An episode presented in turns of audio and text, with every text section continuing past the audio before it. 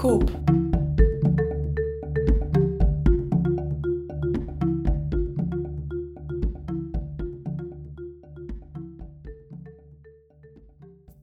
Hallo liebe Freirathörerinnen und Freirathörer, willkommen beim Bioskop-Podcast. Wir senden wieder aus dem Freiradstudio. Ich bin die Anna Schöpfer und ich bin wieder da mit dem Gerhard Eigner. Hi Servus. Gerhard. Hi. Und heute ähm, widmen wir uns wieder einen unserer Herzensthemen, nämlich den Flüssen. Es beginnt heute mit ähm, den Science Raft. Der Science Raft, das war unsere Flussrafting-Wissenschaftsaktion am Inn die wir Ende August äh, durchgezogen haben. Äh, da sind wir 140 Kilometer den Inn entlang geraftet und haben versucht, den ähm, Fluss zu erforschen und ähm, den Inn neu kennenzulernen. Das wird unser erstes Thema. Dann geht es auch noch ähm, Makro Bentos, die ähm, eigentlich so ja für viele die unbekannte äh, Größe im Fließgewässer sind, aber die äh, extrem viel über Flüsse aussagen. Und ähm, Gerhard, da wirst du dann später ein bisschen was drüber erzählen, gell? Du mhm. kennst die. Ja, genau. Also in der letzten Sendung ist das Thema ja aufgrund der Zeitknappheit ein bisschen gekattet worden und deshalb widmen wir uns dem Thema halt ein bisschen mehr im Detail. Das haben die Marco Juventus auf alle Fälle verdient und dann haben wir noch ein ziemlich spannendes Thema fürs Ende der Sendung, nämlich haben wir als Gast äh, dabei die Marianne Götsch, die wir dann äh, via Telefon zugeschaltet bekommen ähm, im Studio und die wird uns, ähm, die Marianne Götsch arbeitet für ein WWF Österreich. Sie ist da so ein Alpenflussexpertin, Gewässerschutzexpertin und man kennt sie auch vor allem wegen ihrer Aktionen für den Schutz der Ötztaler Ache. Aber sie hat jetzt ein neues, wichtiges Anliegen, das wir als Aber auch mit unterstützen.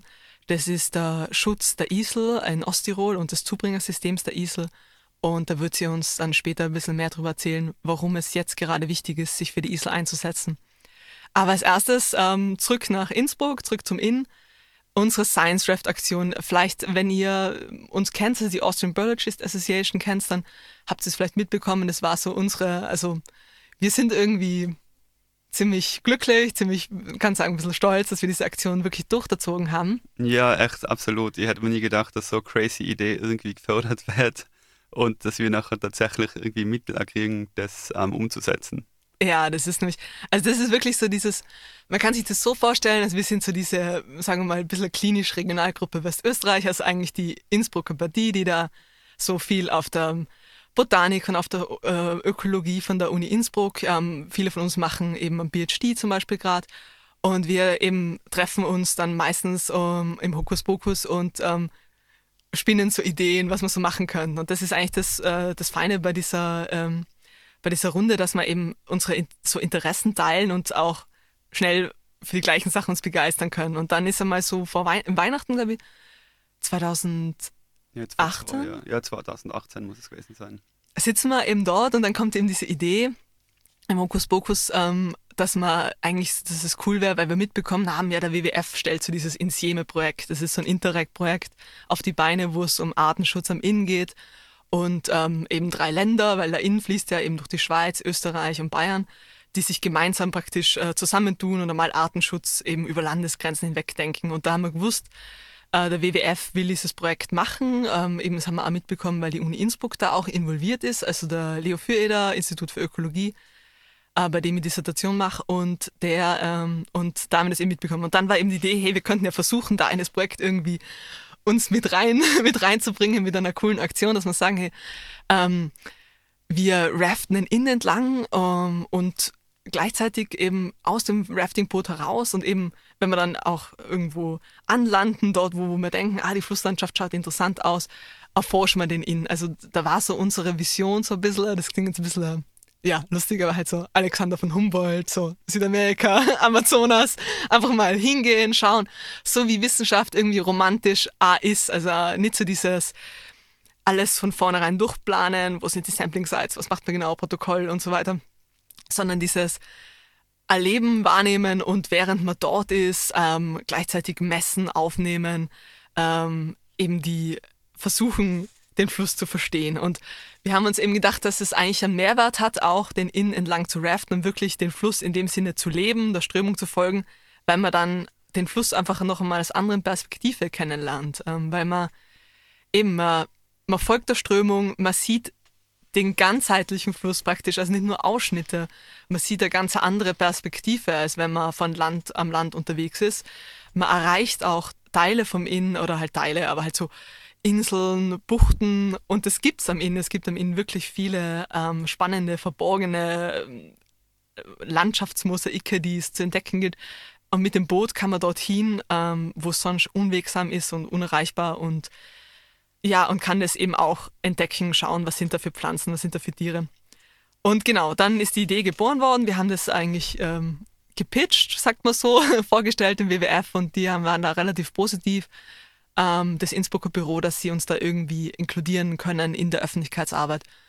Und dann ähm, war eine lustige Idee, äh, wie, wie kommen wir da, wie rafft man da runter? Dann kommt man mal so diese ganzen rechtlichen Sachen, dann fallen so ein, es ist eigentlich gar nicht so ohne, da so was als Verein auf die Beine zu stellen, wenn man vielleicht irgendwie äh, verantwortlich ist, was da am Boot passiert, wie gefährlich ist da innen, dann gibt es da unterschiedliche Meinungen. Manche sagen ja, mit der Luftmatratze kann man runterschippern, kein Problem. Manche sagen, ah, da ist schon gefährlich, da ist bei den Brücken und so weiter.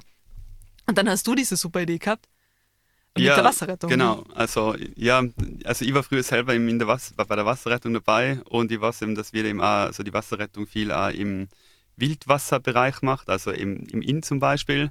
Und dann haben wir gedacht, ja, dann hole ich den mal mit ins Boot und frage, ob die sozusagen uns auch ähm, helfen, mit einem Boot zur Verfügung stellen, das am besten auch noch selber lenken und halt auch natürlich für unsere Sicherheit während dem Projekt sorgen. Weil wir haben, wie gesagt, ja keine Erfahrung, so als Forscher, Wissenschaftler, sage ich jetzt einmal, mit solchen Dingen. Und die waren nachher davon auch ganz begeistert und haben uns dabei unterstützt. Das war echt, also die Wasserrettung Innsbruck, äh, Kudos, die haben wirklich auch die Aufgabe extrem ernst genommen, also im Sinne von, die wollten, glaube ich, optimal unsere Sicherheit gewährleisten, weil wir haben meistens ein Begleitboot dabei gehabt. Also dass noch zwei ähm, zusätzlich in so einem Kanadier oder so, wir sind in so einem großen Raftingboot gewesen. Und dann sind wir, also wir sitzen in diesem Raftingboot und mit uns ist dann eben zum Beispiel der Jonas, das hat sich ein bisschen abgewechselt, aber der Jonas von der Wasserrettung hat uns da begleitet und das auch eigentlich organisiert. Und ähm, wir sind losgestartet in, ähm, in Mills bei Imst, also das ist das andere, Imst, äh, das andere Mills ganz weit oben. Und da ist die Milser Au, das ist so ein äh, Schutzgebiet.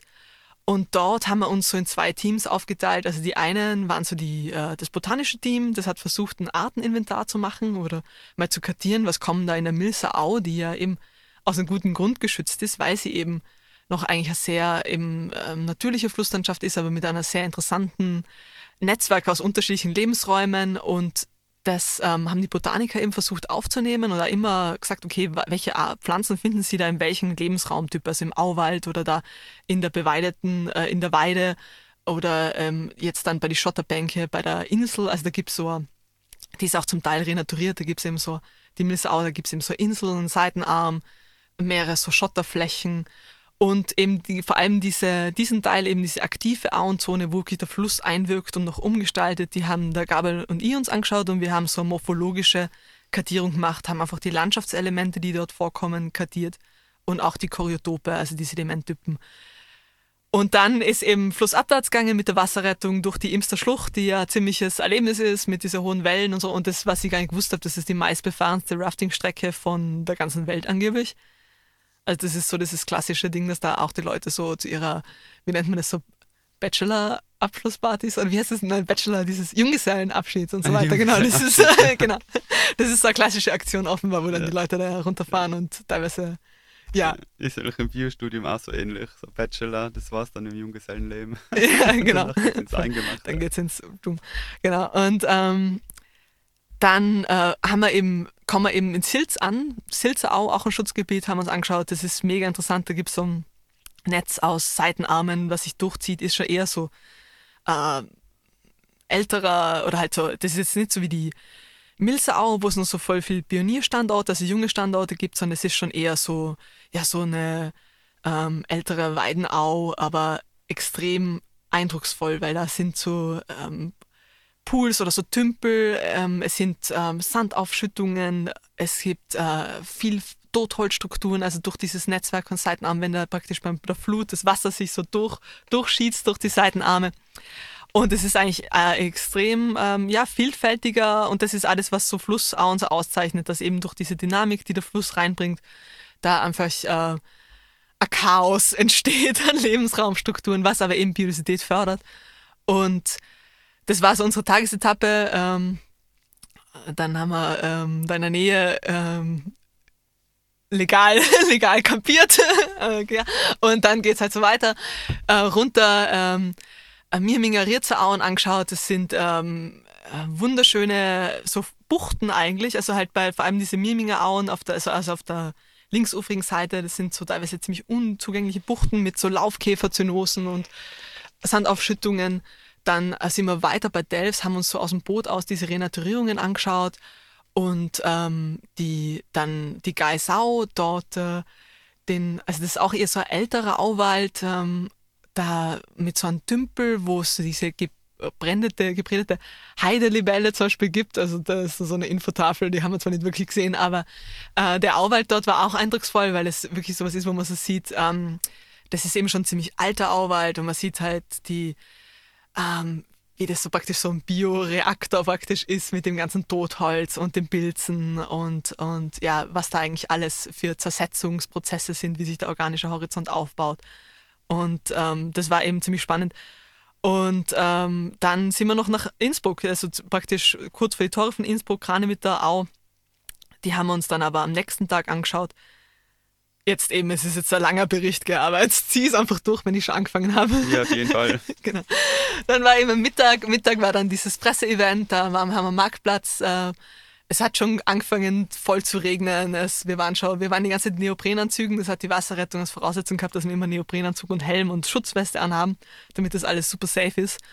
Und ähm, da war eben das Presseevent mit der Vizebürgermeisterin äh, Uschi Schwarze.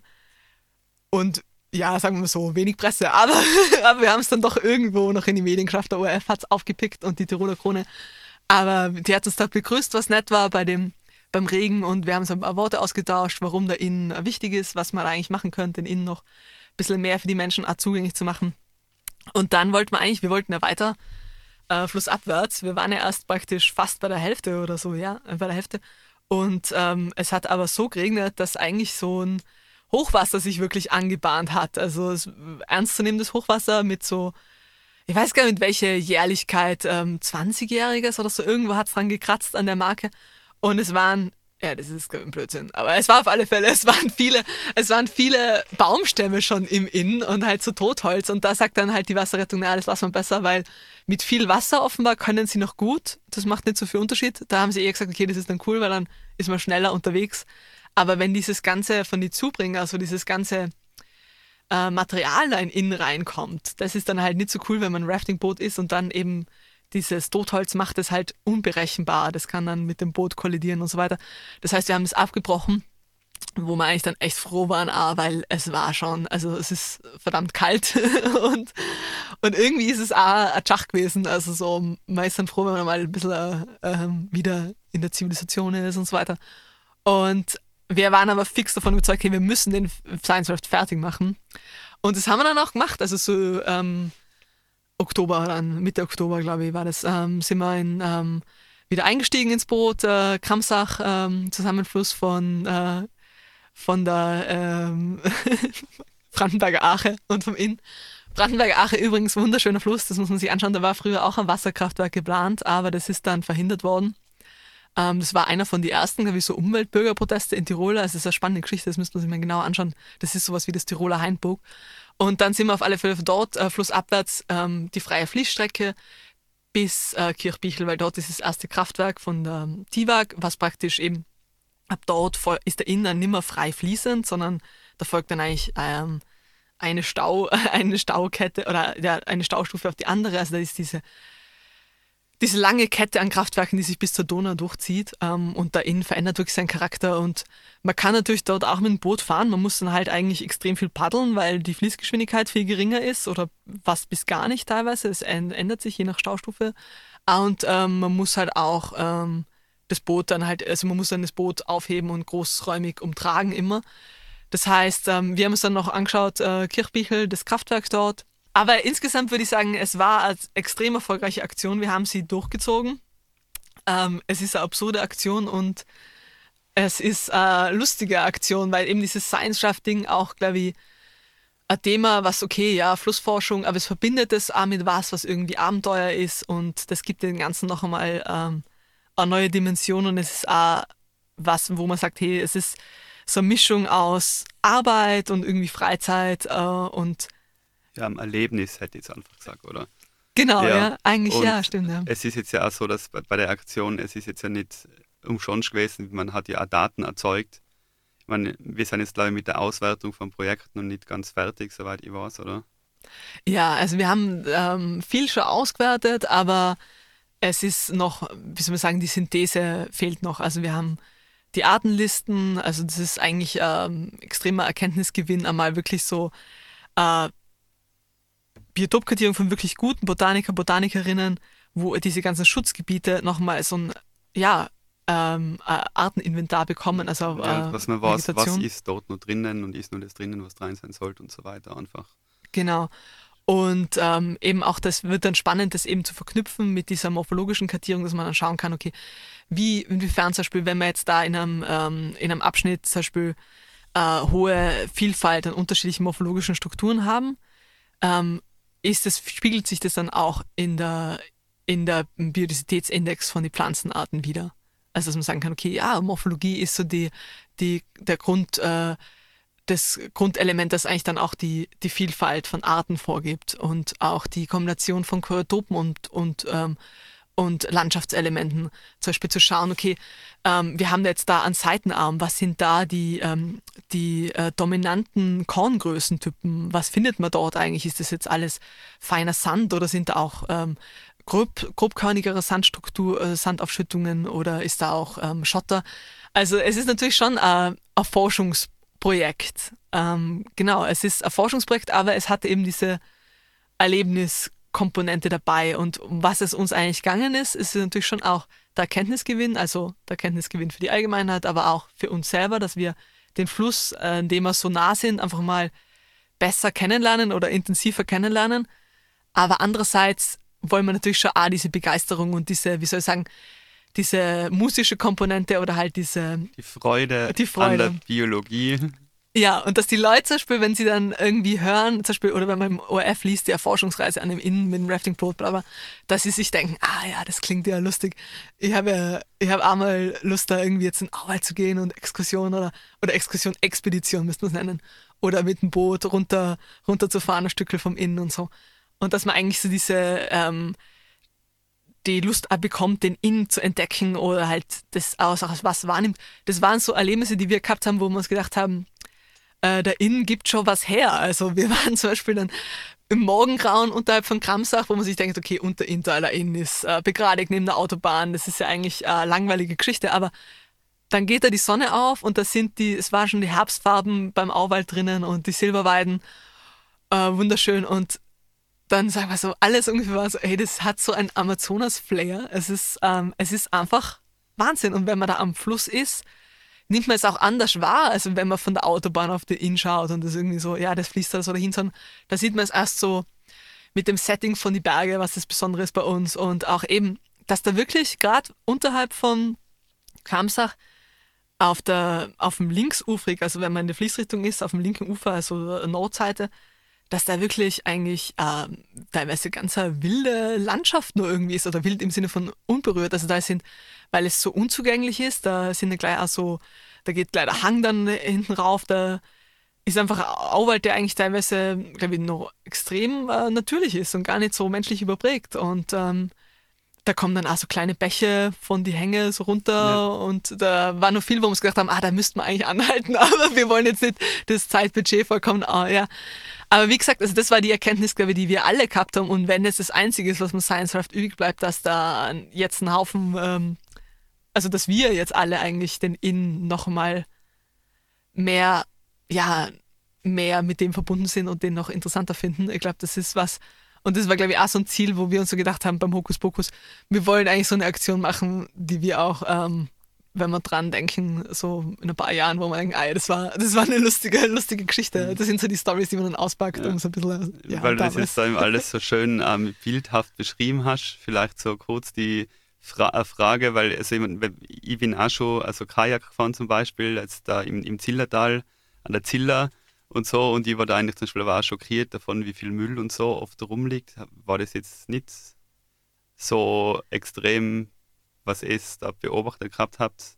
Weil meine, es gibt ja die Aktion Saubert den Inn oder Säubert den Inn, wo man als Bürger mitmachen kann eben und den Inn säubern. Aber mir, da bei dieser Sillmündung, wo die Sill in Inn mündet, ist auch immer, wenn ich da mit dem Hund Gassi gehe, so viel Müll da. Es, also es schockiert mich eigentlich fast schon. Also jetzt zumindest in diesem städtisch nahen Bereich.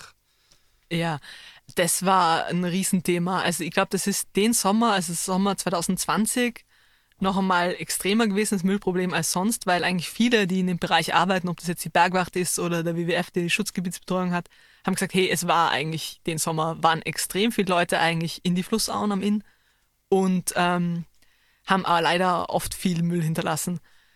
Es war zum Beispiel, also wenn ich so durchdenke, die Milserau wäre mir jetzt nicht aufgefallen, dass da irgendwie Müll rumliegt. Also die war echt ähm, sehr gut, ein Picobello oder so, wenn ja. man so von einer Au wie zum Hygienezustand reden kann. Mhm. Das ist jetzt ein bisschen doof. Aber dann äh, Silzer Au war jetzt auch nicht wahnsinnig viel Müll, aber da muss man dazu sagen, wir sind dann am Abend noch ein bisschen ähm, am Ufer gesessen und da ist dann schon, ah, da kommt dann halt die Dorfjugend, was eh ganz cool ist, dass die sich jetzt zum Beispiel jetzt in diesem Corona-Sommer nicht irgendwo in einem Lokal getroffen haben, sondern da draußen und dass die auch den Platz haben, praktisch dort ähm, ein bisschen abzuhängen und so. Und die waren ja ah, mega ähm, zivilisiert und so weiter.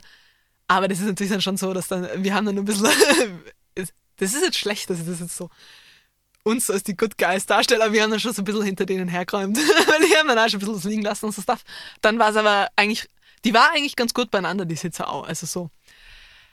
Dann aber Mirminger auch äh, eigentlich eine Katastrophe. Also das ist, glaube ich, auch was da die Schutzgebietsbetreuung sagt. Eben, da hat uns der Gebhard Schafvoll vom BWF auch dort besucht und der hat gesagt, ja, sie müssen da die ganze Zeit Müll raustragen und es ist äh, ein Horror, die Leute lassen alles liegen. Und da kommen ja auch dann auch, wie soll ich sagen, äh, Nagetiere und so weiter, wenn dann halt einfach überall so Müll äh, Pools rumliegen und das verändert ja die auch. Das ist ein organischer Input, das ist vielleicht dort, wo, wo sonst eigentlich ähm, wenig Nährstoffe sind. Das ist einfach diese Komposthaufen. Aber wenn man das meiste wird eh, wird dann halt irgendwann wieder weggeschwemmt, aber das landet ja dann auch irgendwo wieder an. Also das ist schon, ja, da war schon viel Müll, obwohl auch versucht worden ist, dass man gemerkt, der Auwald wird sauber gehalten, aber halt, was so täglich von den Leuten dort liegen lassen wird. Und da muss man sagen, hey, es ist dann halt ein bisschen ein Problem, wenn dann die Schlussfolgerung wird, hey Leute, geht's gar nicht mehr in den Auwald rein und Betretungsverbot und so weiter, wenn es eigentlich vielleicht äh, eine Möglichkeit gibt, ähm, die solche, ja, solche Auen ähm, oder ja, diese Uferbereiche zu nutzen und auch das, die Natur zu genießen und gleichzeitig einfach den eigenen Störungsfaktor zu minimieren. Also dass man einfach zum Beispiel schaut, dass man, wenn man durch die Au geht, auf die Wege bleibt, weil eben Wildtiere ähm, werden einfach äh, da noch gestört. Die sind, gewöhnen sich oft, Vögel zum Beispiel gewöhnen sich nach einer Zeit dran, wenn Menschen immer den gleichen Weg zum Beispiel durch den Wald nehmen. Aber sobald sie dann irgendwo kreuz und quer, ich glaube, du hast da eh mal so eine Arbeit darüber geschrieben, sobald Leute dann irgendwie ähm, kreuz und quer gehen, ähm, äh, setzt es die unter Stress. Äh, und eben auch das Gleiche ist eben mit dem Müll. Wenn man einfach dort ist und den Müll halt wieder mitnimmt oder keinen Müll produziert oder einfach äh, da nicht äh, groß Lagerfeuer macht oder halt einfach schaut, dass man sich auf eine Art und Weise, auch bei den Schotterflächen, dass man die nicht im, dass man die nicht im Frühling betritt, weil da könnten eben Kiesbankbrüter wie der Flussuferläufer oder Flussregenpfeifer, die legen ihre Eier dort eben ab, die schauen genauso aus wie Steine, da könnte man drauf treten und so weiter. Und dann vielleicht generell schaut, dass man die Schotterflächen ein bisschen in Ruhe lässt und eben ja, also man kann, glaube ich, die auch gut genießen ähm, und vielleicht auch, äh, wie soll man sagen, eine gewisse Freude draus ziehen, dass man sagt, hey, man passt einfach auf und das, man ja, lebt in Harmonie. Und eben dann, sonst ist viel am, ähm, ähm, innen sind zu viel ähm, von die Hochwasser sieht man oft so bei den Sträuchern irgendwelche Plastiksachen, die das angeschaut ja, sind. Ja, voll. Ja. ja. Ja, vielleicht auch, um ein bisschen jetzt ähm, umzuleiten. Also ihr habt sozusagen, oder wir haben mit diesem Science Draft Projekt eben so botanische Erhebungen gemacht, um zu schauen, wie schaut es denn dort aus, die, wie schaut das Ökosystem aus, welche Pflanzen wachsen da. Und um jetzt eine Überleitung kurz zu finden zu Macrozobentus, eben um jetzt den ökologischen Zustand von so einem Fließgewässer, also vom, ja, vom Fluss an sich als Lebensraum ähm, zu bewerten ähm, gibt es eben die Methode, das mit Bioindikatoren zu machen. Eben Fische haben wir in der letzten Sendung schon, sind wir da ein bisschen drauf eingegangen. Und da geht eben neben, neben den Algen gehen jetzt eben auch das Macrozoobentos. Jetzt nur mal zur Wiederholung, also Macrozoobentos ist die Summe an Organismen, die eben am und im Gewässerboden leben, also vorkommen und dem wir jetzt mit freiem Auge, beziehungsweise mit dem, bei den Untersuchungen dann auch mit der Stereolupe natürlich, ähm, nur erkennbar sind. Und das sind im allem voran Insektenlarven, wie jetzt Käfer, Libellen oder Eintagsfliegen zum Beispiel. Jetzt bei Eintagsfliegen ist halt auch wieder so eine Sache, also ich sage jetzt, also eine Eintagsfliege ist jetzt keine Art an sich, sondern eine Ordnung von einem, von, von einem Insekt. Und ja, ich sage das halt insofern, weil wo ich vorher vor dem Biostudium habe ich eben gedacht, so ja, Eintagsfliegen, es ist eben eine Art, aber das ist nicht so. Es gibt weltweit über 3000 Eintagsfliegenarten. Und das ist halt insofern wichtig dann jetzt für das nächste Thema, die gleich mal kommen. Also Fließgewässer sind also Lebensraum und ein eigenes Ökosystem. Und solche Fließgewässer-Ökosysteme, die unterscheiden sich eben un untereinander durch Faktoren wie jetzt zum Beispiel der Fließgeschwindigkeit, der geführten Wassermasse, dem Eintrag von Laub, also ob der Fluss jetzt, der Fluss jetzt durch einen Wald durchfließt ah, ja. oder durch einen mhm. Laubwald, kommt mehr organisches Material rein. Im Wald haben wir zum Beispiel weniger Sonneneinstrahlung, dadurch können Algen schlechter wachsen und so weiter. Oder langsamer besser gesagt. Also die Beschattung der Bäume spielt, also hat auch einen Einfluss drauf. Eben die chemischen Parameter, also jeder Aquarianer da draußen kennt solche Werte wie ein pH-Wert, Wasserhärte, Salzgehalt und so. Aber natürlich auch die Temperatur und jahreszeitliche ähm, Schwankungen wie zum Beispiel im Frühling, wenn der Schnee schmilzt, haben wir mehr Wasser, höhere Fließgeschwindigkeiten und so weiter, weil sich Organismen im Laufe der Zeit durch die Evolution an sowas ähm, angepasst haben. Und so ein Rhythmus an Puls praktisch. Ja, genau. Und ähm, die Lebewesen, die halt da drin leben, die äh, beeinflussen sich natürlich auch gegenseitig. Also Algen werden zum Beispiel eben gefressen von Weidegängern, dann haben wir wieder Prädatoren, also Räuber, die die Weidegänger fressen und so weiter. Und jede Art hat eben da ganz eigene Ansprüche ans Habitat und die haben sich eben im Laufe der Zeit der im Rahmen, also durch die Evolution an sowas angepasst. Und wenn man das jetzt halt also ein bisschen runterbrechen will, kann man sagen, dass es also Generalisten gibt, die ganz bescheidene Ansprüche ans Ökosystem haben, die also weniger wählerisch bezogen auf den Lebensraum sind und auf der anderen Seite haben wir eben Spezial Spezialisten, die sich also an das Habitat und die Nischen, die es dort gibt, ähm, sehr, an, sehr angepasst haben. Und wenn sich jetzt solche Faktoren, die ich vorher aufgezählt habe, ähm, ändern, dann kann es eben zum Beispiel passieren, dass diese Spezialisten dort nicht mehr vorkommen und dass die zum Beispiel durch Generalisten verdrängt werden oder dass sich das Ökosystem ähm, allgemein verändert und dann überhaupt neue Arten hinzukommen und eben dort einen neuen Lebensraum finden. Also wenn es in einem Bach die für das natürliche System vorhandenen Arten in der dafür entsprechenden Individuendichte bzw. Biomasse vorkommen, dann kann man davon ausgehen, dass dieses Ökosystem in einem, also im untersuchten Bereich am ökologisch guten Zustand entspricht. Und um das eben festzustellen, ist es eben immer wieder nötig, Makrozoobentos in Fließgewässern zu beproben weil so kann man einen Ist-Zustand feststellen, also wie ist die aktuelle Situation? Und nachher kann ich das mit einem Soll-Zustand vergleichen, also wie sollte es denn sein. Und da schauen wir eben an, also ja, welche Arten habe ich jetzt festgestellt, sollten die dort vorkommen, sollten sie nicht vorkommen? Und anhand eben solcher ähm, Vergleiche kann ich halt nachher auch, wenn ich jetzt das Ökosystem so stärken will, zum Beispiel Maßnahmen setzen und dann diese, also im, im darauffolgenden Jahr oder so überprüfen.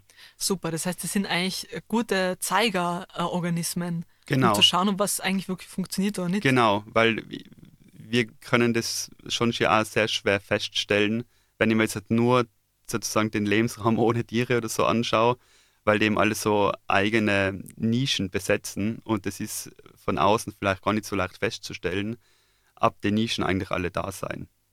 Also Geomorphologie bei Gewässern zum Beispiel oder so, sicher kann ich sagen, okay, da haben wir jetzt halt umgefallene Bäume rein, das ist wieder gut für die und die. Aber eben, ich muss mir die Organismengemeinschaft anschauen, die dort vorkommen sollte. Weil wenn die dort nicht vorkommt, dann muss irgendwas nicht passen. Mhm.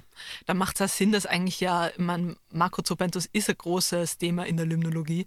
Und es mhm. hat eigentlich jedes Ökobüro oder Umweltbüro, das eigentlich so beauftragt wird, irgendwelche ja. Gutachten zu machen, zu genau. schauen, auch hat der Renaturierung funktioniert ja. oder nicht Die haben ja eigentlich alle ein paar Leute, die da Makrosorbentos bestimmen Ja, die genau. ganze Zeit. Und das muss eben auch so gesetzlich gemacht werden. Es geht um die EU-Wasserrahmenrichtlinie und die wird bei uns eben auch umgesetzt, also in der gesamten EU.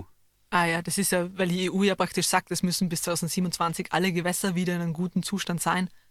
Und da hat's auch irgendwie, ist das dieses Makrosorbentos eben eins von diesen Qualitätselemente, wo man sagt, okay, wenn das passt, dann ist das Gewässer in einem guten Zustand. Also wenn es so und so.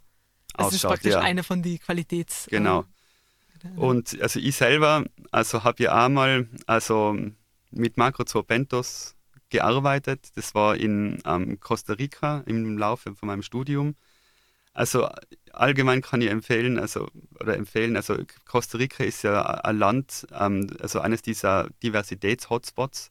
Und da haben wir halt eine kleine, recht eine kleine Fläche, wo aber 4% der weltweit vorkommenden Arten dort Wahnsinn. sind. Das 4%, das ist Ja, es sind also über 500.000 Arten sein in Costa Rica. Das ist, warum alle immer sagen, hey, das ist so, die Tropen sind so der? Aber Ja, genau, oder vielleicht- speziell eigentlich vielleicht sogar diese mittel-, Aha. also lateinamerikanischen Ah, Tropen, weil die jetzt also recht junge Tropen sind, also Neotropis. Aber eben, ich- vielleicht machen wir da eh mal eine eigene Sendung drüber, Aber cool, ja, warum Biodiversitäts-Hotspot Costa Rica so ein super oder mhm. so ja, einfach eine coole oder wie schützenswerte Sache ist, bezogen auf die Artenvielfalt auf unserem Planeten. die haben ja auch Berge und so weiter, oder? Die haben ja praktisch alles. Küste, ja, Berge, genau. Wald. Eben, das ist eben, das ist eben, ja, eben, da kann man jetzt ausschwenken. Ja. Also ich kann echt fünf Stunden Präsentationen halten von Costa Rica eben, ja.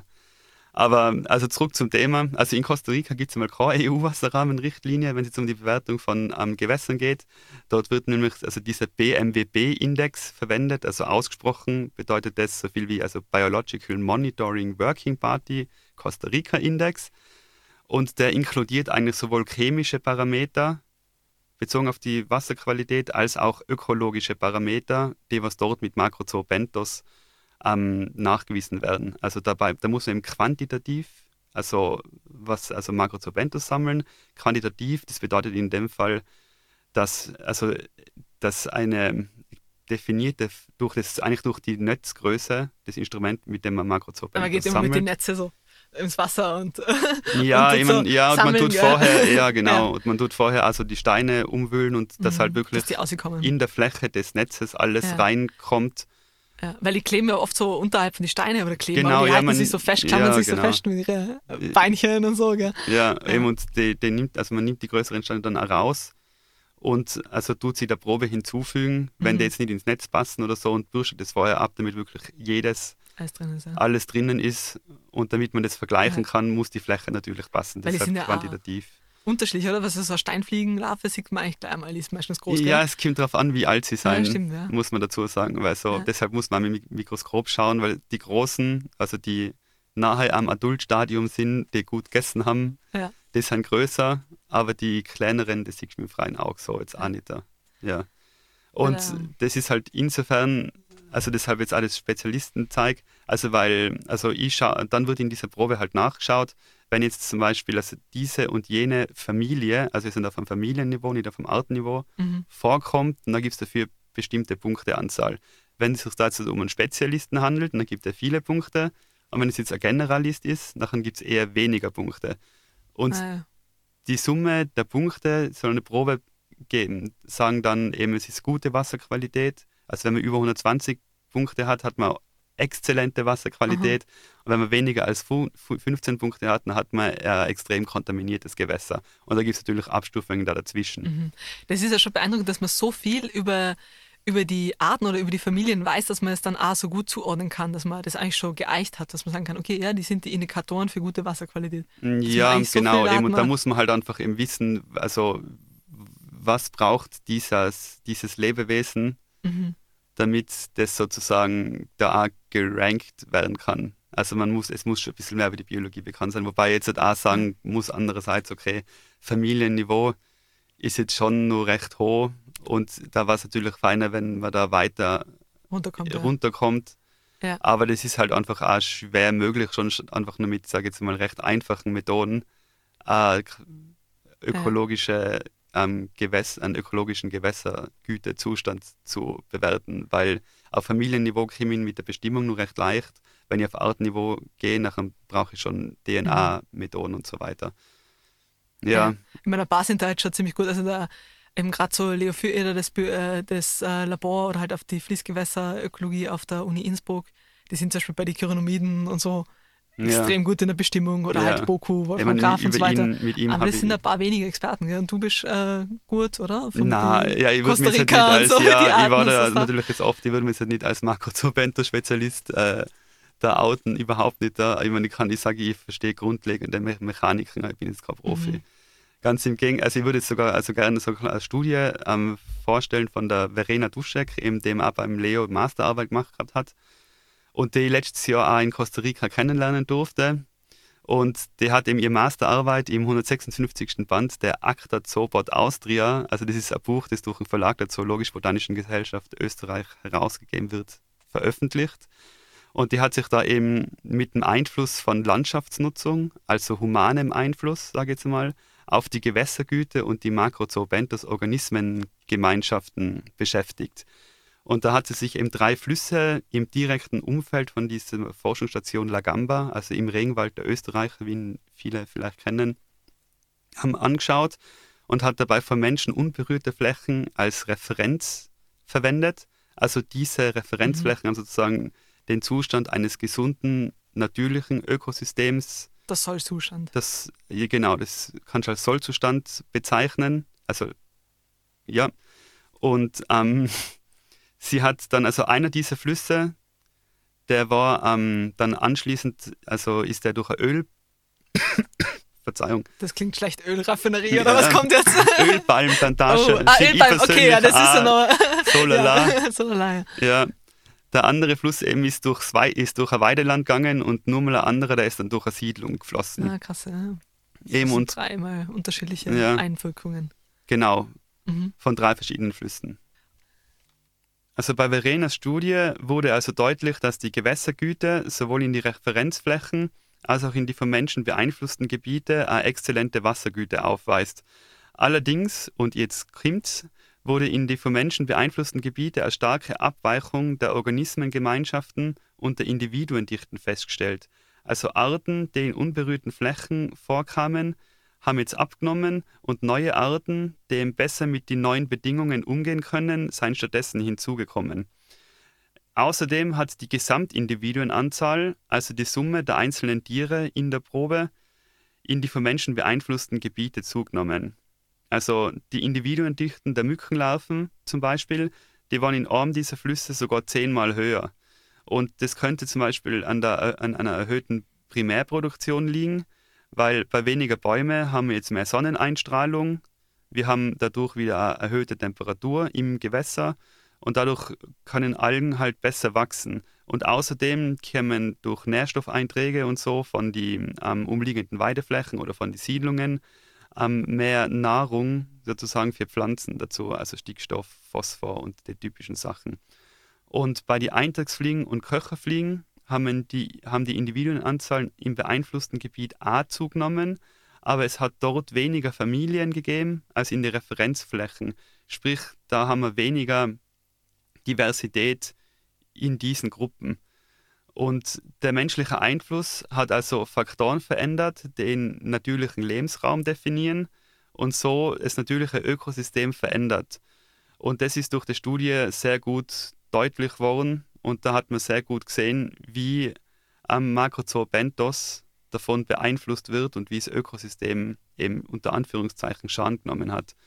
Und was könnte man jetzt also machen, um solche ökologischen Zustände dort ähm, zu verbessern? Also andere Studien haben gezeigt, dass man so, mit so Waldbufferzonen machen kann, wenn der Wald also mit lokalen Pflanzen ähm, beforstet wird, sage ich jetzt einmal. Und zwar nimmt man dann, also bei, bei Ölpalm, Ölpalmplantagen ist eben gezeigt worden, dass eben solche bewaldeten Bufferzonen, wenn sie jetzt mindestens, glaube ich, 15 Meter lang sein und halt auch bestimmte Breite haben, wieder ähnliche Makrozobenthus-Gemeinschaft dann in diesem Flussabschnitt haben. Und das könnte die Degradierung von so einem Ökosystem minimieren. Super spannend. Ähm, das ähm, bringt uns eigentlich auch gleich wieder zu dem, was wir in Tirol, weil das ist jetzt eigentlich so ein Thema Kontaminierung, ähm, was das so für Nährstoff, für Abwasser, Input ist und das eigentlich das Ökosystem verändert. Bei uns ist das große Thema ja, was wir auch in der letzten Sendung angeschnitten haben, die Morphologie, also begradigte Flüsse, Wasserkraftwerke. Und ähm, da gibt's ja auch in Osttirol gerade einen aktuellen Konflikt. Und ähm, dazu haben wir jetzt das Studiogespräch mit der Marianne Götsch vom WWF, die jetzt gleich zuschalten wird. Also, weil ich bin ziemlich froh, dass du heute da dabei bist, weil man kennt dich ja, Marianne Götsch, vor allem von der Ötztaler Ache, wo du dich im Frühling äh, so stark dafür eingesetzt hast, äh, gegen den Bau vom Kraftwerk Tumpen-Habichen. Und jetzt habe ich ja mitbekommen, dass du in letzter Zeit deinen Fokus äh, nach Osten, also nach Osttirol verlagert hast und eigentlich bei der Isel sehr aktiv bist. Warum liegt das so die Isel so am Herzen? Also was ist da, was äh, ist da, dass die so zu dem Fluss hinbewegt?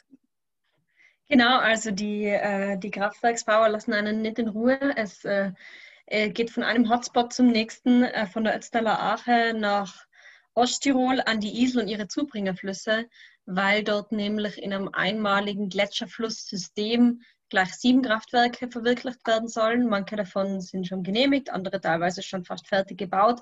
Andere startet gerade das Genehmigungsverfahren wie eben jetzt das Kraftwerk Haslach-Kalserbach am Kaiserbach, äh, das besonders skandalös ist in unseren Augen, weil es einen Zubringerfluss von der geschützten Isel beschneidet, der ganz wichtig ist für den Austausch, fürs Netzwerk, fürs große Ganze zum einen und zum anderen selbst schon ein vom Ministerium ausgewiesenes sogenanntes Flussheiligtum ist. Ähm, und nichtsdestotrotz soll halt hier jetzt ein Wasserkraftwerk reingeklatscht werden, das fachlich total negativ bereits beurteilt wurde und trotzdem weiter verfolgt wird, einfach mit der Hoffnung, dass es wieder eine politische Weisung gibt, die das Ganze durchboxt. Jetzt kenne ich ja die Isel also vor allem als diesen Osttiroler Fluss, der noch sehr naturnah ist, der als Natura 2000 Gebiet ausgewiesen worden ist 2015, also unter Schutz steht und wo ja gerade auch letzten Sommer dieser Isel-Trail, also der Wanderweg entlang der Isel eröffnet worden ist. Da meint man eigentlich, das ist so ein Fluss, ähm, wo auch in Tirol das Bewusstsein dafür ist, dass er erhaltenswert ist. Um, ja, passt es das zusammen, dass da gleichzeitig diese Kraftwerke gebaut werden?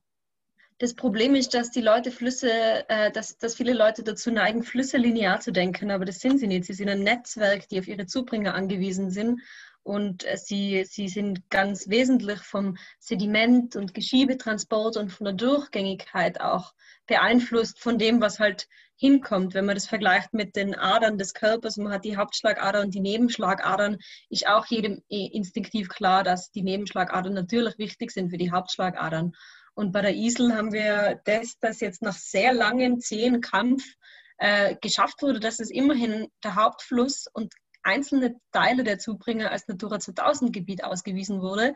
Aber selbst da hatte sich die Politik wirklich jahrelang gesträubt, obwohl das, wie du sagst, wirklich ein einmaliger Gletscherfluss ist. Es ist ähm, ein, es hat irrsinnig viele Aufweitungsflächen und Lebensräume für Tiere und Pflanzen, die sonst nirgends vorkommen. Zum Beispiel eben die deutsche Tamariske, die eine Indikatorart ist für intakte Flussarten, die hat dort ihr vitalstes Vorkommen in den ganzen Ostalpen. Also es ist wirklich sehr, sehr bedeutsam dort. Es ist so quasi die, die, die östliche Schwester des Lechs, kann man sagen. Und ähm, ja, und das ist einfach das Problem, dass hier an der Isel jetzt genau an diesen ganzen Zubringerflüssen Kraftwerke reingeklatscht werden in die Lücken zwischen dem Schutzgebiet, was natürlich auch das Schutzgebiet ad absurdum führt, weil so ein Flussschutzgebiet ist ja dafür da, dass es auch die natürliche Dynamik des Flusses behält, weil, weil nur wenn ein Fluss dynamisch und lebendig bleibt, kann er auch weiter die Lebensräume bieten, die eben so Wildflussarten brauchen. Und all das steht eben am Spiel durch diese zahlreichen neuen Kraftwerksprojekte. Das heißt, du meinst eigentlich, dass, dass es nicht ausreicht, nur äh, die Isel an sich zu schützen, sondern dass sie ja eben so stark ähm, verwoben ist mit ihren Zubringern, dass die Zubringer eigentlich die Isel ähm, definieren, wie sie ist und und dass eigentlich, wenn die Zubringer, wenn dort Kraftwerke gebaut werden, dass das Flusssystem unten auch aus dem Gleichgewicht fällt. Genau, ja, man merkt, das, man merkt das zum Beispiel auch schon an den Fischpopulationen. Die Isel und ihre Zubringer waren, waren jetzt immer, äh, was die Esche anbelangt, eine oder generell Fische, eine extrem produktives Gewässer, wo es extrem viel Fische gab, besonders die Esche. Da sind jedes Jahr die Studenten von der BOKU dahin gepilgert, um das Eschenleichen sich anzuschauen. Und das ist einfach über die letzten Jahre derart drastisch eingebrochen aufgrund der schon bestehenden Verbauungen. Und ähm, da wird sich einfach nicht angeschaut, wie sich diese ganzen Verbauungen in Summe auswirken. Also jedes Kraftwerk wird nur isoliert betrachtet und, äh, und die Kumulationswirkung, also die Summenwirkung von diesen ganzen vielen Belastungen aufs große System, wird immer missachtet im Verfahren, obwohl es alle gesetzlich vorgeschrieben wäre. Du hast jetzt erwähnt, der Flussuferläufer. Da habe ich gehört, dass das eigentlich die äh, größte Population in Tirol dort an der Isel lebt. Und das ist ja auch so eine Art, eigentlich ein Kiesbankbrüter, der ja diese ähm, ständig ähm, umgearbeiteten, umgeschichteten Schotterbänke braucht. Glaubst du, dass wenn da bei diesen ähm, Zubringern durch die Kraftwerke auch das, äh, die Sedimentdurchgängigkeit äh, reduziert wird, hat es dann auch negative Auswirkungen auf zum Beispiel solche Arten? Ja, auf jeden Fall. Also bei den Kraftwerken ist ja immer der Fall, dass sie ein Wehr errichten, das das Wasser aufstaut und ausleitet. Und das hat zum einen die Folge, dass dann da, wo das Wehr errichtet ist im Fluss, dass die Sedimente und das Geschiebe, also Stein und Sand auf gut Deutsch, nicht mehr durchkommen. Beziehungsweise auch vorher durch den Stau, das so verlangsamt wird, dass es sich absenkt und ganz andere Verhältnisse dann am Ende rauskommen. Und es heißt dann immer, ja, bei Hochwasser machen sie eh auf und dann geht eh alles drüber. Aber die Sache ist halt, diese, man nennt es bachbildenden Prozesse, finden halt eher so beim Mittelwasser statt. Und bei dem Mittelwasser wird die ganze, die ganze Energie des Wassers entnommen und über einen, äh, äh, über einen Stollen begleitend zum Bach runtergeschickt zum Krafthaus. Das heißt, man hat dann auch in der Strecke dazwischen 90 Prozent weniger Wasser zu Spitzenzeiten und ähm, das heißt auch einfach, dass zum Beispiel ganze Seitenarme da trocken fallen, wo normalerweise Wasser durchfließen würde, fließt dann keines mehr. Und das bedeutet, dass die Umlagerungsprozesse auch weniger werden und natürlich auch die Lebensräume dann eben für so geschützte Wildflussarten wie auch den Flussuferläufer zurückgehen auf lange Sicht.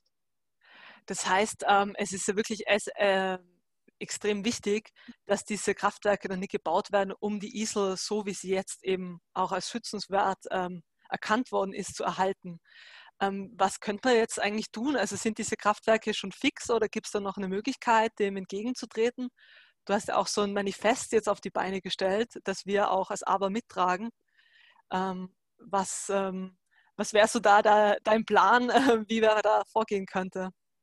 Genau, also das Manifest war schon mal ein ganz ein toller, großer, wichtiger gemeinsamer Grundstein von über 43 Organisationen und 10 Wissenschaftlerinnen und Wissenschaftlern, die eben fordern, dass die, der Kraftwerksbau im Iselgebiet enden muss, dass die Isel und ihre Zubringerflüsse geschützt werden müssen, also als Naturschutzgebiet ausgewiesen und dass es auch ähm, ein gescheites Management geben muss und Schutzmaßnahmen und auch Renaturierungsmaßnahmen. Und ähm, diesem Manifest haben sich Umweltorganisationen angeschlossen, Fischerei, Angler, Privatwirtschaft auch, Wildwassersportler auch, aber auch zum Beispiel Vertreterinnen und Vertreter von äh, Klimawissenschaft und auch Fridays for Future Osttirol zum Beispiel, weil es hier einfach nicht darum geht, dass man weiter Klimaschutz gegen Naturschutz ausspielt, sondern dass man sich wirklich langfristig tragbare gesellschaftliche Lösungen anschaut, die Klimaschutz und Naturschutz Hand in Hand leben. Und wenn es darum geht, ein Wasserkraftwerk zu errichten in einem Gletscherfluss, der im Winter, wenn der Strombedarf am höchsten ist, am wenigsten Energie liefert, weil einfach der Gletscherabfluss im Sommer am höchsten ist, ähm, dann ist das einfach was, wo man sagen muss, okay, hier ist einfach kein öffentliches Interesse an der geringen Energie im Verhältnis zu diesen hohen Kosten an Mensch und Natur, die bei so einem Kraftwerk entstehen, weil es gibt in Österreich einfach kaum mehr Flüsse, die so natürlich erhalten sind. Ich, meine, ich äh, wiederhole da wahrscheinlich das, was ihr eh schon in vergangenen Sendungen gesagt habt, aber es ist ja tatsächlich so, dass 60 Prozent der österreichischen Flüsse in keinem guten Zustand sind. Und wir haben die, die Aufforderung und den Handlungsbedarf auch von Seiten der EU-Gesetzgebung, dass wir unsere Flüsse sanieren. Und das heißt natürlich auch, dass wir unsere Flüsse auch nicht weiter verschlechtern. Unsere Kraftwerke sind da enorm kontraproduktiv.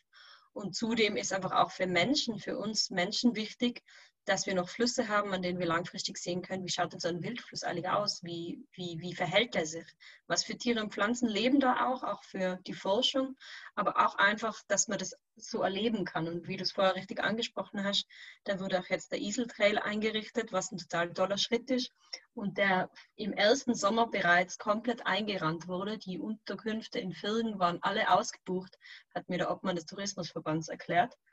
Und ähm, die sind jetzt alle total begeistert und ich finde, da kann man sich ganz an dem festhalten, was auch die, der Verein Erholungslandschaft Osttirol sagt, dass wenn man unsere, wenn man die Flüsse verbaut, dann verbaut man der Zukunft auch der, der Leute vor Ort. Ja, das ist jetzt eigentlich mit dem Iselfanifest, dass du das ja auch zusammenbringst mit den ähm, der lokale, äh, die lokalen Umweltgruppen mit auch ähm, eben österreichweit unterstützende NGOs, die auch sagen, man muss, den, man muss die Isel und ihre Zubringer äh, halten. Äh, Gibt es eigentlich abseits von dem, dass man jetzt eben Druck ähm, aufbaut über die Öffentlichkeit, äh, eigentlich auch noch rechtliche Schritte, die ihr unternehmen wollt? Genau, also wir arbeiten auf verschiedenen Ebenen. Wir sind einerseits in den Gerichtsverfahren auch involviert wir haben sogar bei der EU-Kommission eine Beschwerde vorgebracht über den Umgang des Landes Tirols mit seinen Natura 2000 Gütern an der Isel. Also ähm, anlässlich des Kraftwerks Schwarzach war das, weil das in allen Instanzen in Österreich bewilligt wurde, haben wir uns dann an die EU gewandt mit einer Beschwerde. Und auch bei den anderen Kraftwerken, Kraftwerk Dauernbach, Kraftwerk Obere Isel, Kraftwerk Haslach-Kalserbach und so weiter, gehen wir überall auch ins Rechtsverfahren rein, da wir der Meinung sind, dass diese Kraftwerke eigentlich ähm, naturschutzfachlich einfach niemals durchgehen dürften und vertreten in diesem Verfahren quasi die Stimme der Natur. Die an, als Anwaltschaft der Flüsse mehr oder weniger sind wir da mit dabei, gemeinsam mit anderen Organisationen. Es hat jetzt auch beim Kraftwerk Haslach-Kalserbach heute die Eingabe geendet, um einen Antrag auf Verfahrensbeteiligung zu stellen. Das heißt, alle, die jetzt sich da eingebracht haben, werden in weiterer Folge im Verfahren involviert. Und das sind jetzt sieben Umweltorganisationen in Summe, was wirklich für so ein, für so ein Kraftwerk eine irre Summe ist und zeigt, dass da wirklich ein breiter Widerstand ist und extreme fachliche Zweifel an der Sinnhaftigkeit dieses Projekts.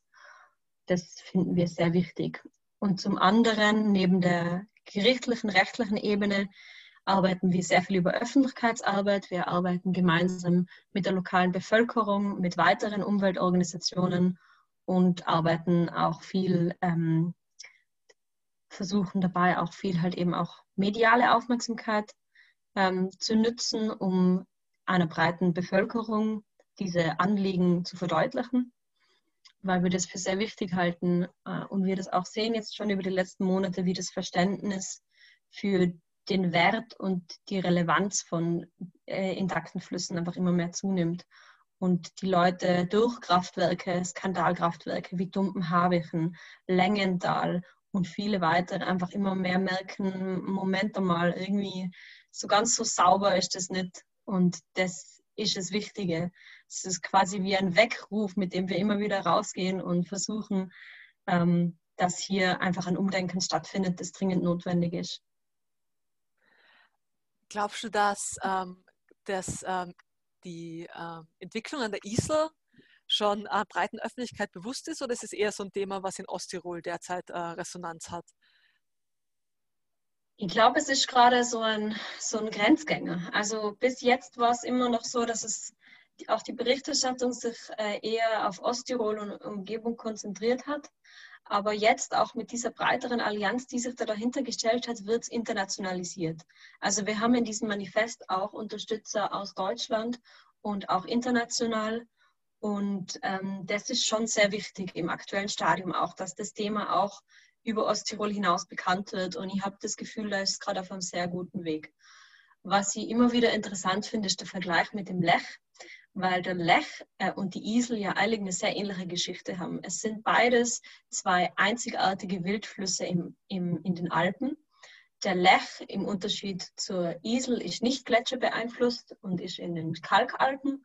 Und die Isel ist eben ein Gletscherfluss, was damit einhergeht, dass sie so diese ganz charakteristische Gletschermilchtrübung hat und diese extremen Abflussschwankungen täglich und übers Jahr, über den Jahresverlauf. Und wie wir heute alle wissen, ist der Lech einmalig und international besonders und wertvoll und niemand würde auf die wahnsinnige Idee kommen, in den Lech ein Kraftwerk reinzubauen. Da würde sich ja jeder an den Kopf greifen, weil der so wichtig ist auch für die, für die äh, Regionalentwicklung, die Naherholung und den Tourismus und so weiter. Und an der Isel ähm, passiert genau das Gleiche wie am Lech in den 90ern, nämlich äh, während das Bewusstsein für dessen Welt immer mehr steigt, bedrohen zahlreiche Kraftwerksprojekte das gesamte System. Am Lech war es auch so, dass in den 90ern, damals waren es zwölf Kraftwerke an, an allen Zubringern geplant waren. Und an, am Lech selbst auch. Und von diesen damaligen zwölf wurde dann im Endeffekt aufgrund massiver nationaler und internationaler Proteste von Umweltorganisationen und der Wissenschaft dann im Endeffekt keines verwirklicht. Und ähm, an der Isel streben wir auch an, dass diese Internationalisierung und dieser Weckruf auch dazu führt, dass das ganze System wirklich geschützt wird und ähnlich wie der Lech zu einer Modellregion wird für, für Gewässerschutz, von dem die Natur, die Umwelt und die Menschen profitieren, weil wir dafür absolutes Potenzial sehen dort in der Region. Gerade in Osttirol, das so einen blühenden Naturtourismus hat und wirklich wunderschöne Landschaften und, und äh, einen Tourismus, der auch ganz speziell darauf ausgerichtet ist, wäre es einfach ein irrsinniger Verlust und ein unwiederbringlicher Verlust, wenn man sich hier das Flussjuwel, das man hat, zubaut und betoniert. Hättest du jetzt für Hörerinnen und Hörer, die sich denken, sie würden gern auch was für die Isel tun, ähm, einen Tipp oder einen Ratschlag, wie sie sich für die Isel einsetzen könnten und für den Schutz der Zubringerflüsse? Ja, es kann jeder dazu beitragen, dass die Isel geschützt wird, indem man sich zum Beispiel mit uns vernetzt über unsere, Platz, über unsere Plattform Flüsse voller Leben. Wir haben da eine Website und auch eine Facebook-Gruppe und äh, zum anderen, indem man das Thema einfach auch teilt und verbreitet und streut und mit seinen Bekannten, Freunden, Verwandten darüber redet. Leserbriefe an Zeitungen schreibt, ist immer ein sehr wirksames Mittel. Einfach verdeutlicht, hey, das ist uns ein Anliegen und wir wollen, dass das geschützt wird. Und ähm, Leserbriefe an Zeitungen ist wirklich sowas, äh, wo, man, wo, wo man von Zeitungen weiß, wenn die fünf Briefe zu einem Thema kriegen, dann ist das für die schon ein ziemlicher Medienaufreger und dann berichten die darüber. Also es ist relativ einfach und wirksam, dass man hier was bewegen kann. Und das ist immer ein sehr gutes Mittel. Und ansonsten gerne auch, äh, also nach Möglichkeit natürlich auch vernetzen mit anderen Gruppierungen vor Ort oder, äh, oder dort, wo man sich einsetzen will und schauen, wie kann man sich einbringen, wie kann man was beisteuern. Äh, es gibt jetzt auch bei diesem ISIL-Manifest die Möglichkeit, weiterhin für Organisationen sich dem anzuschließen. Also wir haben jetzt auch seit der Veröffentlichung drei weitere Organisationen noch dazu gewonnen. Und da kann man jederzeit gerne ähm, eine E-Mail an mich schreiben, an marianne.guetsch.wbf.at. Und auch als Wissenschaftlerin oder Wissenschaftler kann man sich dem nur anschließen. Wir werden dann auch in weiterer Folge ähm, im Frühjahr spätestens auch eine Petition veröffentlichen für die ISIL, die man auch unterzeichnen kann. Und ansonsten, ja, gelebter Naturschutz und drüber reden mit den Leuten ist das Beste. Ja, danke. Ich glaube, das ist einmal ein guter, eben, denkbar auch, das ist immer das, wenn Leute aktiv werden oder wenn irgendwo ähm, ihre Aufmerksamkeit, ihre Energie reinstecken, dann entwickelt es oft so eine Dynamik, dass das dann auch Wellen schlagt und ähm, wirklich dann was bewegen kann. Und ja, auch mal das Beste für die Isel und vielen Dank, dass du da Zeit genommen hast. Super, danke vielmals, danke euch. Ja, und das war es jetzt dann auch mit der heutigen Sendung. Wir hoffen, es hat euch gefallen und es habt auch ein paar interessante Infos oder so sind euch im Kopf geblieben. Ähm, ja, in der nächsten Sendung wird es vor allem um Naturnutzerkonflikte, sage ich jetzt mal, in Österreich gehen, also insbesondere auf alpine Ökosysteme.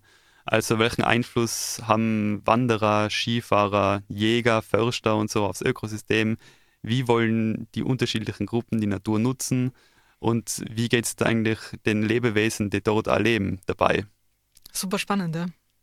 Und auch ein saisonal passendes Thema, wenn es dann so mhm. eigentlich im Jänner Skifahren, Skipisten. Ja. Also ich freue mich schon auf die nächste Sendung. Ja, im Jahr. Gut, dann vielen Dank.